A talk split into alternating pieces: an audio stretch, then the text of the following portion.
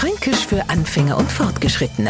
Heute der Seierkäfer und damit geht's nei in die fränkische Tierwelt. Der Seierkäfer ist ein Flugobjekt, das, naja, sagen wir mal so, durch die Gegend saust, als hätt's schon mindestens sechs Seidler neizischt, also an mordsmäßigen Seier. Und fast jeder hat in einer milden Mai- oder Juninacht das so Viech schon mal an den Kopf gekriegt. Der Seierkäfer ist der Junikäfer, der ist bräunlich-grün und stellt sie beim Fliegen halt ein wenig blöd an. Halt, stopp, sagt jetzt der Franke, der Junikäfer ist rot, hat schwarze Punkte und ist goldig. Das stimmt schon, aber sich und Allah für uns Franken. Bevor jetzt der Nicht-Franke resigniert und endgültig sagt, sollen die Franken doch machen, was wollen, hier die Erklärung, wir Franken nennen den Marienkäfer Junikäfer um den Junikäfer Seierkäfer. Und glauben's mir's, das was nicht einmal jeder Franke.